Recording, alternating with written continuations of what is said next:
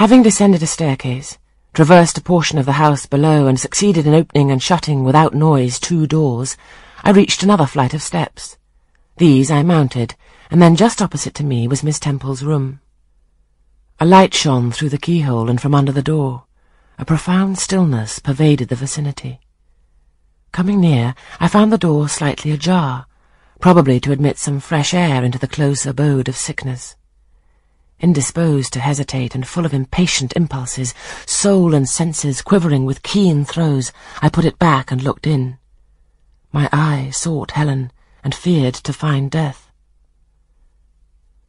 Close by Miss Temple's bed, and half covered with its white curtains, there stood a little crib.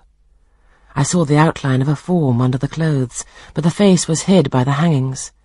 The nurse I had spoken to in the garden sat in an easy chair, asleep.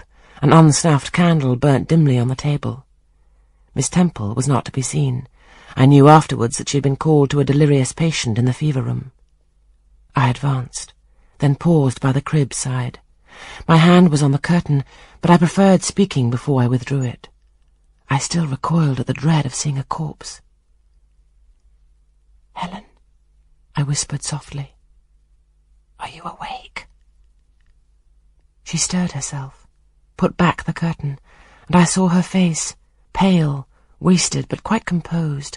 She looked so little changed that my fear was instantly dissipated.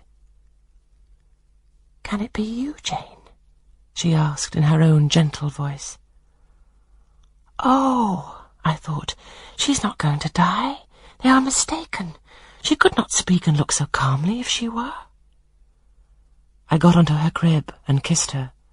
Her forehead was cold, and her cheek both cold and thin, and so were her hand and wrist, but she smiled as of old. Why are you come here, Jane? It's past eleven o'clock. I heard it strike some minutes since. I came to see you, Helen. I heard you were very ill, and I could not sleep till I had spoken to you. You came to bid me good-bye, then? You're just in time.